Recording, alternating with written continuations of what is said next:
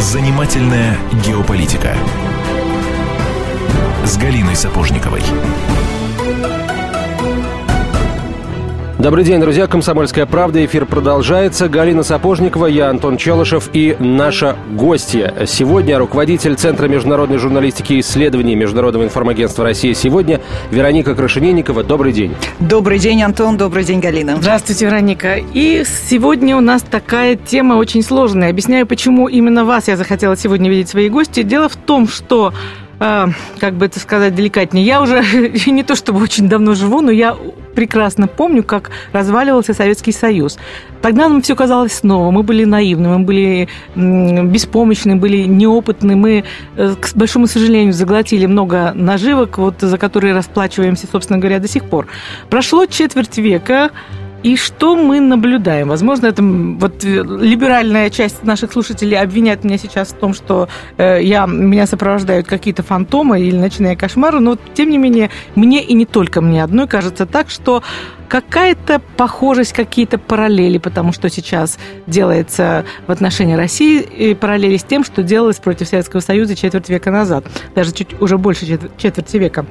Почему именно я вас захотела пригласить сегодня поговорить на эту тему? Потому что вы много лет жили в Америке, вы известный такой американовед, э, вот, и кому как не вам вот эти схемы, возможно, если они существуют, как раз видны. Но прежде всего скажите, я заблуждаюсь, или это все-таки кошмар меня преследует, или все-таки я близка к чему-то подобному? Галина, э, очень бы хотелось, чтобы все это было, было нашими заблуждениями, однако э, мне довелось особенно пристально изучать американскую роль э, в развале Советского Союза. И э, в рамках производства документального фильма для телеканала «Россия-1» я проводила интервью с теми деятелями, Э, администрации Рейгана, которые принимали участие в формировании политики Соединенных Штатов. И когда э, в отношении Советского Союза, и когда на протяжении трех часов человек э, рассказывает тебе, что конкретно по пунктам они делали против Советского Союза, то тогда все, все добрые мысли, все иллюзии действительно очень быстро рассеиваются. Так вот, тогда мы провели ну, достаточно большое количество интервью, и одним из наиболее интересных интервью было, э, была беседа с человеком по имени Роджер Робинсон. В администрации Рейгана он был старшим директором по экономическим вопросам в Совете по национальной безопасности. Он рассказал о плане экономического и финансового разрушения Советского Союза, э, который был составлен специалистами по национальной безопасности в 1982 году и затем по пунктам этот план был реализован. А, Подождите, да. то есть в 82-м составлен план, в 85-м у нас началось то, что началось, покатилось это колесо. То есть за план такой короткий срок они начали все это реализовывать? А, этот план включал аспекты экономические, включал военно-политические аспекты, а, элементы информационно-психологической войны и э, другие также. Они подсчитали, значит, они э, начали с того, э, чтобы выяснить источники поступления валюты, конвертируемой валюты в бюджет Советского Союза. Оказалось, что основным источником является газ, затем нефть, затем золото и вооружение. Нефть и газ составляли 66% валютных доходов Советского Союза. Понятно, ну, по их мнению, это, эти деньги шли на поддержание Советской империи в мире. Значит, они решили лишить Советский Союз этих доходов. Значит, нужно было, они э, предотвратили строительство второй ветви газопровода из Сибири в Западную Европу.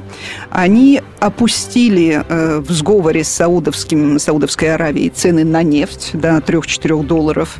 По военно-политической части да, были размещены ракеты «Першинг» в Западной Европе, что сократило время подлета до Советского Союза на 6 минут. Это, конечно же, было очень существенным ударом по, э, по безопасности Советского Союза.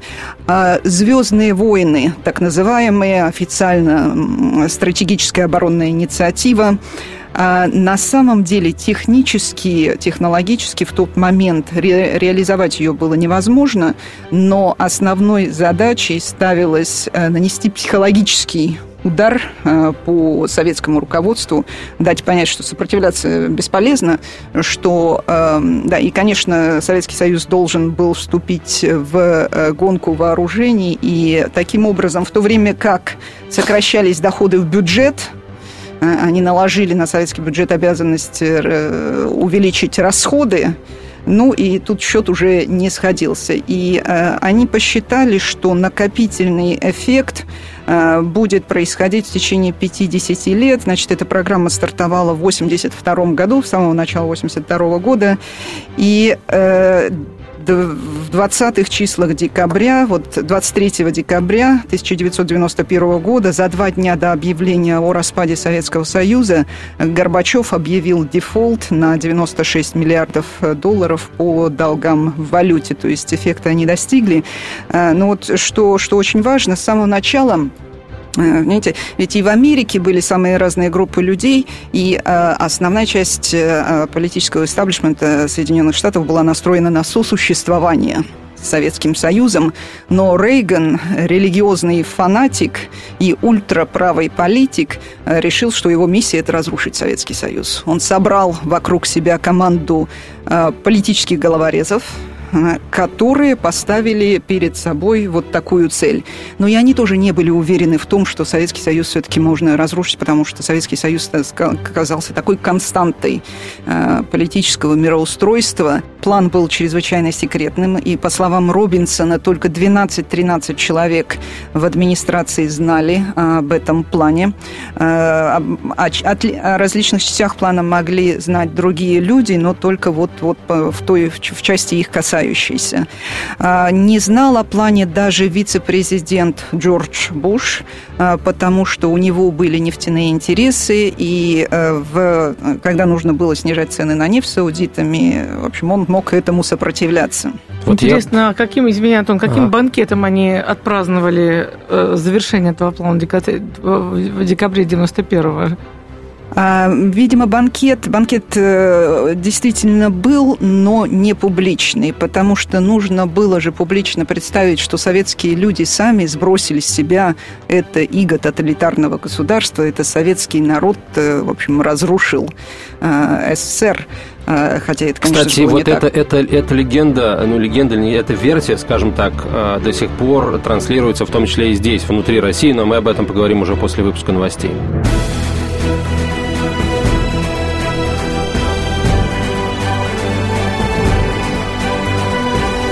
Занимательная геополитика с Галиной Сапожниковой. Мы продолжаем. Галина Сапожникова, Антон Челышев и наши гости Вероника Крашенинникова, руководитель Центра международной журналистики и исследований при э, МИА «Россия сегодня», Международном информационном агентстве. Если кто не знает, я полагаю, что к, этому, к этой аббревиатуре, к этому названию уже начинают э, люди привыкать.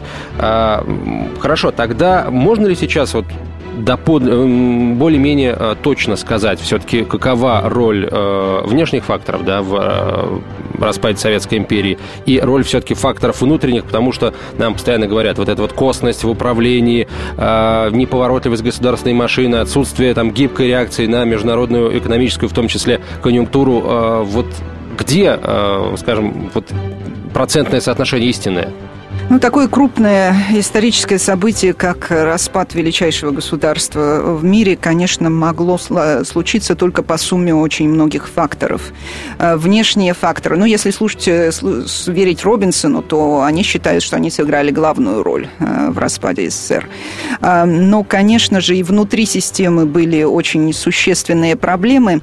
И если бы советское руководство было тогда достаточно и компетентным и обладала бы политической волей, то, конечно, что бы ни делали Соединенные Штаты, мы могли бы выиграть этот бой.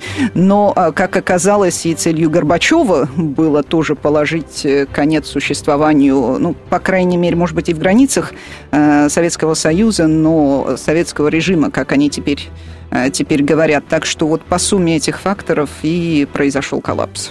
Вот еще там были несколько элементов такой э, э, идеологической борьбы. Во-первых, был навязан термин «империя зла», который нещадно эксплуатировался и был поддержан потом внутри страны. А, во-вторых, Вот, ну, понятно, роль Америки в поддержке маджахедов в, в, в Афганистане. Еще я почитала вашу статью, и там был указан такой фактор, что Польша, то есть Америка поддерживала всячески солидарность в Польше. А каким образом поддержка солидарности в Польше оказала влияние на развал Советского Союза? А, Польша с их точки зрения находилась а, в самом центре советской системы, и поэтому ударить по Польше, по союзнику Советского Союза было очень важным. Это, это была подрывная работа изнутри. А, поэтому был э, там, при помощи и э, разведслужб, и э, католической церкви, и э, Рейган встречался с, э, с, римский пап, с римским папой, это известный факт, был составлен вот такой план, было, был сколочен профсоюз «Солидарность». Финансирование шло по каналам Центрального разведывательного управления и по каналам католической церкви. В церкви завозились факсы, например. Да, почему важны были в тот момент факсы? Э, если спецслужбы э, советские могли прослушать телефоны, то факсовые сообщения не читались. Ну, это мне рассказали в Вашингтоне, не знаю, насколько это верно. Таким образом, они нанесли удар изнутри. И, э, и я думаю, что сегодня эквивалентом Польши 80-е годы служит Украина. А роль разведки, об этом хочется поговорить, потому что вот в конце, по-моему, этого месяца мы будем отмечать 65-летие со дня там, испытания первого советского ядерного заряда. А, вот атомщики это очень активно отмечают, но, наверное, все-таки знающие люди помнят, да, что колоссальнейшую роль в том, чтобы этот баланс сил в мире сохранился, играла советская разведка, которая просто добыла секреты, которые в свое время американцы добыли у немцев, которые были впереди планеты всей в этих исследованиях. Так вот, Почему а, мы а, просто констатируем факт, что вот с нами просто взяли и сделали, что захотели? А, первое главное управление КГБ СССР, оно не знало, или, может быть, как перед началом Второй мировой войны, оно сообщало, но этому не придавали значения. Вот есть какие-то сведения? Понимаешь, они, наверное, скудные, но тем не менее. Ну, теперь достаточно сведений в тех мемуарах, в тех книгах, которые были написаны и в России за последние 20 лет. И, конечно, известно, что председатель КГБ Крючков сообщал э, Горбачеву о том, какая активная работа ведется, но э, КГБ вы лишь выполняла приказы все-таки, да, а приказов э, на действие не поступало. И э, поэтому все-таки вся проблема в Советском Союзе в то, времени, в то время была в верхушке политического руководства. Те несколько человек, Горбачев, Шеварнадзе, Яковлев, также Гавриил Попов, сыграли чрезвычайно важную роль. Ну и потом, начиная с 89 года, начинает появляться Ельцин. Как рассказывают в Вашингтоне, Ельцина создала группировка ультраправых американцев, которые начали его продвигать в пику Горбачеву потому что в Вашингтоне было понятно, что Горбачев, ну, такой классический мейнстримный э, советский руководитель. Возможно, он э, сдвинет Советский Союз, э, ну, из социалистического э, государства в социал-демократию, что было уже приемлемо. Но они очень точно просчитали психологический портрет Ельцина, и они знали, что Ельцин разрушит Советский Союз. Именно это и было нужно. И поэтому ультраправые радикалы в Вашингтоне поставили на Ельцина. Они организовали приезд, визит Ельцина в Вашингтон, они организовали все его встречи и начали всячески продвигать.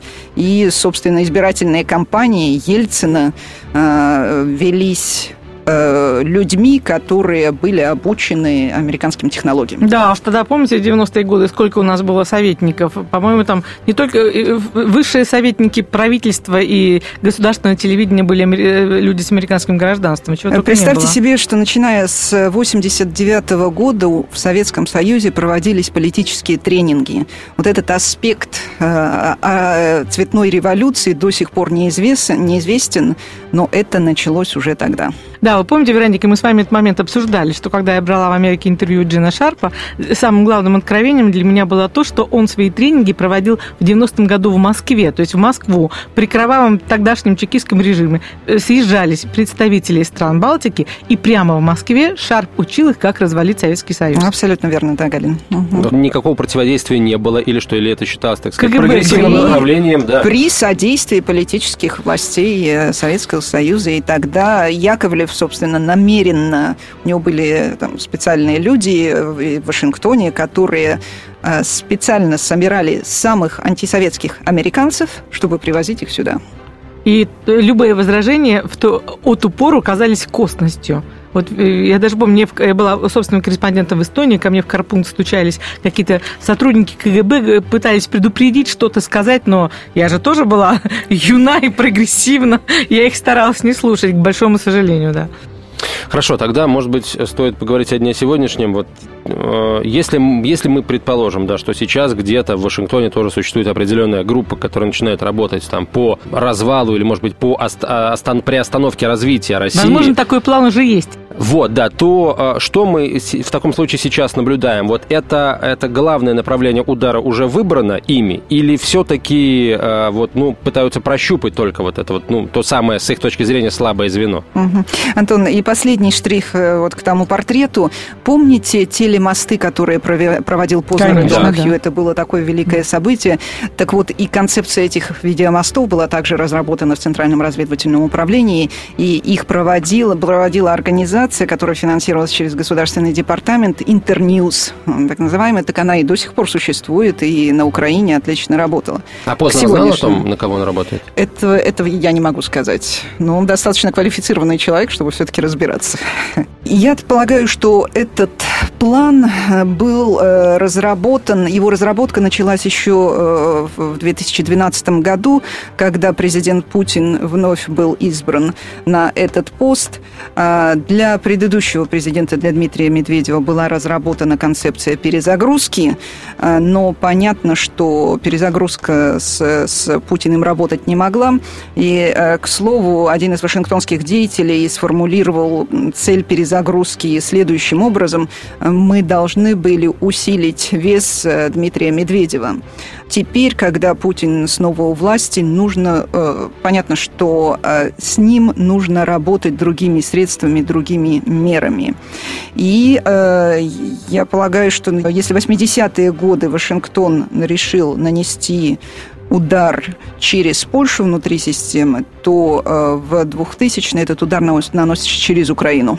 А вот эта э, предшествовавшая Украине Сирия, она каким-то образом связана с э, вот теми событиями, которые мы сейчас наблюдаем на Украине? Потому что вот сейчас очень распространенное мнение, дескать, мы вставили палки в колеса Вашингтону, э, нашли дипломатический ход, который позволил Асаду остаться, и Сирию не бомбят, и скажем так, в отместку. А, теперь нам устроили это все на Украине. Безусловно, Сирия здесь э, тоже является фактором, но основной э, фактор здесь э, принадлежит формированию независимой от Вашингтона российской внешней политики. Если в 2011 году Россия сдала Ливию, то за Сирию мы начали бороться. Значит, мы защищали на международной арене Сирию, мы помогали Ирану отстаивать свое право на мирный атом. Ну и, и, и, и вообще начали создавать в рамках БРИКС альтернативные международные институты. Вот это с точки зрения Вашингтона выходит уже за все рамки дозволенного. А, так что э, вот ведение России независимой политики в мире и стало причиной формирования нового плана. Больше не успеем ни слова сказать. Новости, реклама. Продолжим через 4 минуты.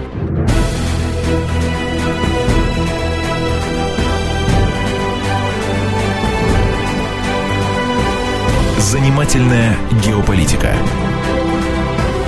с Галиной Сапожниковой. Галина Сапожникова, Антон Челышев и наша гостья, руководитель Центра международной журналистики и исследования Международного информагентства России сегодня, Вероника Крашенинникова.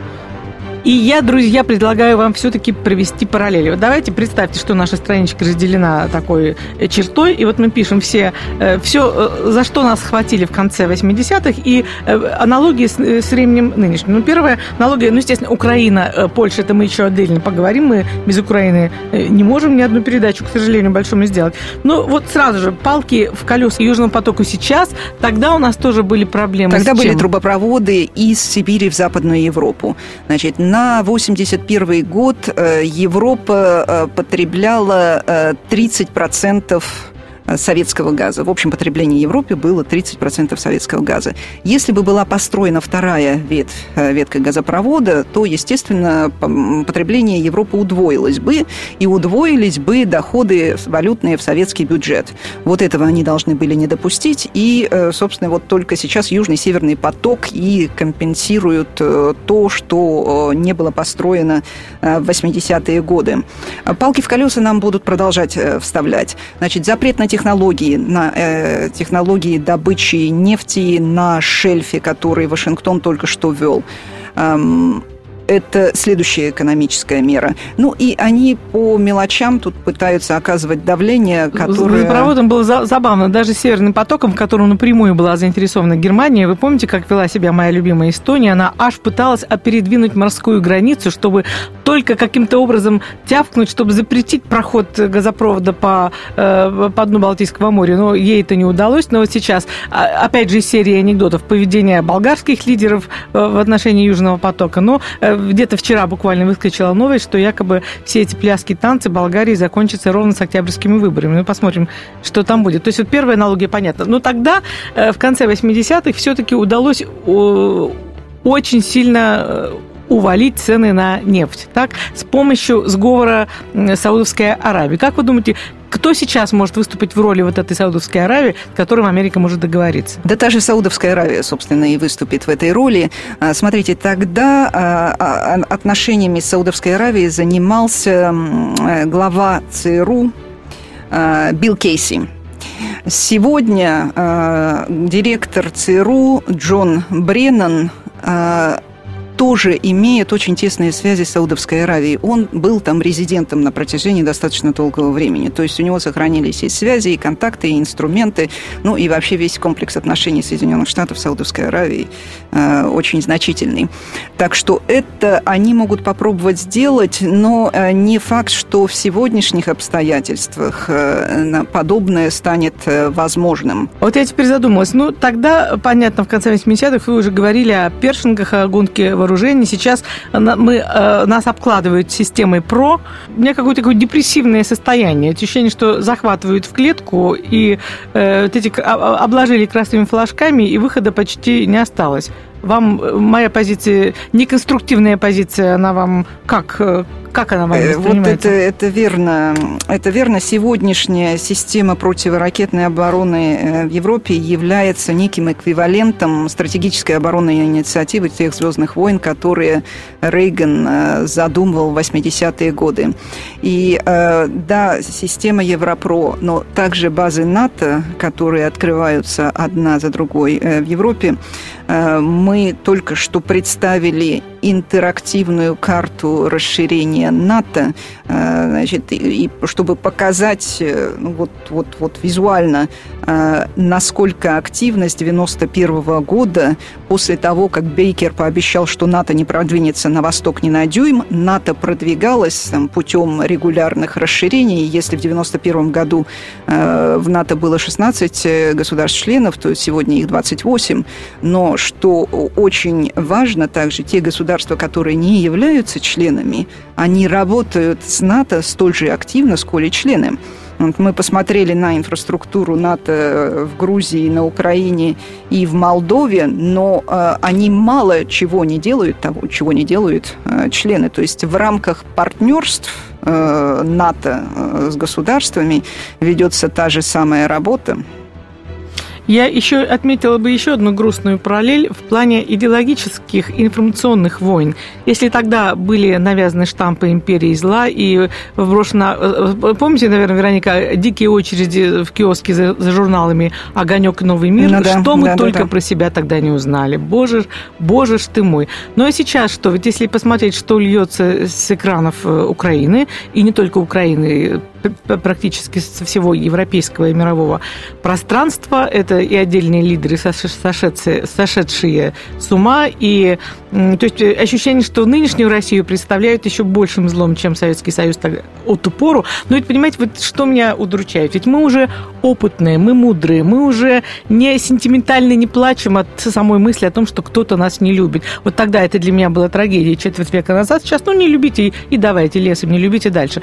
Почему же мы э, не смогли создать вот такую систему противодействия, чтобы снова попасться в эти ловушки? Э, да, интересный факт. В, в конце 80-х, во второй половине 80-х годов Яковлев запустил в советскую прессу все издания НТС. Я напомню, НТС – Народно-трудовой союз. Это та организация, которая э, создавалась белыми иммигрантами 20-30-е годы в Западной Европе, которая во времена Третьего Рейха э, сотрудничала с, с Гитлером, затем с генералом Власовым и затем перешла на содержание ЦРУ. И они клепали на протяжении вот этих всех э, десятилетий холодной войны литературу, которую потом Яковлев запустил, в том числе и вот в эти журналы, Галин, которые вы упоминали. Так, сегодня, что касается системы сегодня, вот здесь, э, здесь ситуация гораздо лучше. И э, вот тот факт, что был создан э, уже, наверное, 10 лет назад телеканал Rush Today – это огромный нам плюс, потому что, ну, если вашингтонский истаблишмент может посматривать э, Rush Today только с точки зрения того, что вещает русские изучения, то нормальное это население, обычное население смотрит Russia Today. И э, в Америке Russia Today является первым зарубежным э, телеканалом по, по популярности, а в Великобритании вторым после Аль-Джазиры. Что это очень важный канал. Мы все слышим, какие вопросы задают журналисты на пресс-конференциях в Государственном департаменте и какие тупые ответы да, на, нам на радость дают эти девочки-пресс-секретари. Хорошо, тогда э, давайте поговорим о немножко о союзниках. Вот понятно, что в 80-е годы э, советский блок все такое были э, друзья, союзники, но, наверное, их можно назвать там союзниками по неволе да, потому что советское государство могло, а, ну, являлось достаточно авторитетным для того, чтобы держать вот а, вокруг себя сателлитов, даже если они этого и не хотели. Сейчас, понятно, ситуация другая. А, союз... Есть ли у нас... Понятно, что союзников особенно-то и нет, наверное, да, если не считать там Белоруссию и там, ту, ту же Венесуэлу, которая далеко и у которой самой все очень плохо. Вот. Кто у нас сейчас вот наши основные партнеры, на ваш взгляд? И есть ли э, какие-то может быть, возможности у нас для того, чтобы их вокруг себя консолидировать, а, например, не допустить того, чтобы их консолидировал вокруг себя другой центр силы на востоке Китай. Антон, я все же скорректирую эту позицию.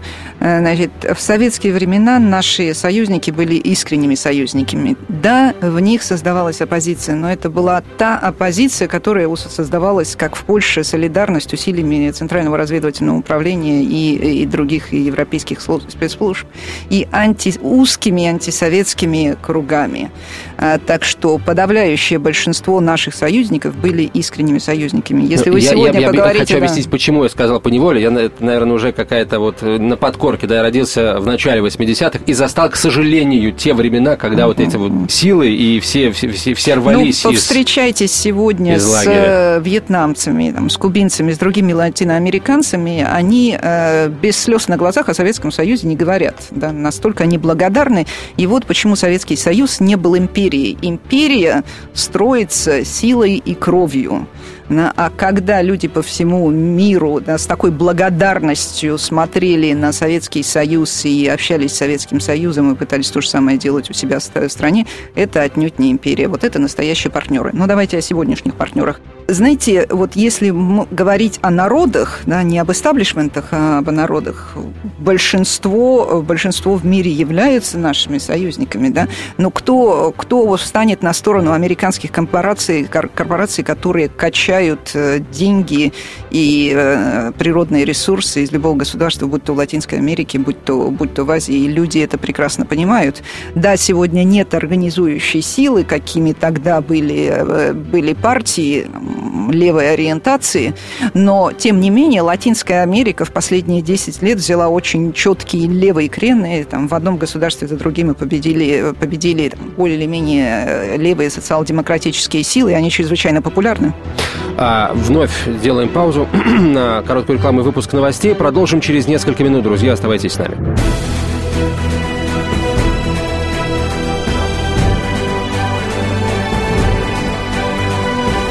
Занимательная геополитика Сапожниковой. Возвращаемся в студию. Э, Антон Челышев, Галина Сапожникова и наша гостья Вероника Крашенинникова, руководитель Центра международной журналистики и исследований э, Международного информагентства «Россия сегодня». Так, мы остановились на э, вопросе о союзниках, но я полагаю, здесь, собственно, ответ мы получили. Будем надеяться, что вот это вот э, движение на уровне масс перерастет в движение на уровне, может быть, истеблишмента. Э, да, Антон, и оно и перерастает. Посмотрите на, на встречу в Бразилии Ассоциации государств БРИКС, на какие фундаментальные решения тогда были приняты ну, крупнейшими государствами мира, включая Китай. А, вот это-то и напугало тоже Вашингтон. Понятно, что они заранее знали о том, что такие решения готовятся, и для них это было не новостью, но против этого они задействуют все средства. Так, и мы будем сидеть, опять молчать, рефлексировать, для того, чтобы еще четверть века назад оставить печальные воспоминания о том, какой прекрасной была страна, которую злые силы взяли и разрушили. Так, друзья, мне это решительно не устраивает. Давайте не устраивает подумаем, как мы Галин, выстраивать да. кирпичики, что мы можем конкретно предложить э, в противовес, и э, вот, вот буквально по всем позициям, по как мы можем защититься от нефтегазовых э, противовесов, от красных флажков в виде Баспро, ну, естественно, от идеологических ловушек, которыми мы тоже, к сожалению, обставлены. Я думаю, что первый шаг в этом направлении, основа всего, это информация и верное понимание ситуации. Поэтому ну, мы в центре, и вообще я всегда старалась максимально широко э, изложить вот те, э, те методы, те инструменты, э, которые Соединенные Штаты задействовали уже и которые сработали. Э, понимаете, ну если мы, да, учиться на ошибках других, это великолепно, но но мы, мы хотя бы должны э, научиться на своих ошибках. И причем события, распад Советского Союза происходил на, на наших глазах. Уж там второй-то раз за 25 лет, ну, невозможно повторить ту же ошибку. А, поэтому мы занимаемся вот этой просветительской работой и первоисточники максимально широко распространяем. Первоисточники – это когда значит, американские деятели, а, аналитики качественные да, рассказывают о том, что, как делалось. Ну, сегодня эта информация, действительно, любой человек, который интересуется, может ее найти. Ну, затем мы очень э, пристально наблюдаем за действиями НАТО э, по периметру России сегодня. И э, вот мы только что представили очень крупный материал по НАТО. Известно, что в конце июня Украина, Грузия, Молдавия подписали договор об ассоциации с Европейским Союзом.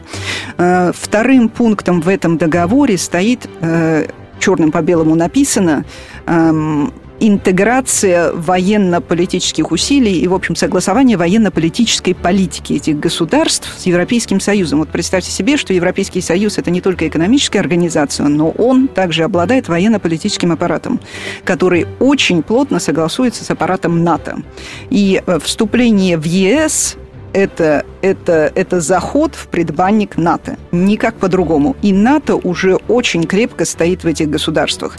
А, так что вот это все нужно знать, и нужно, конечно, нейтрализовывать вот эти усилия, но для начала нужно о них э, знать.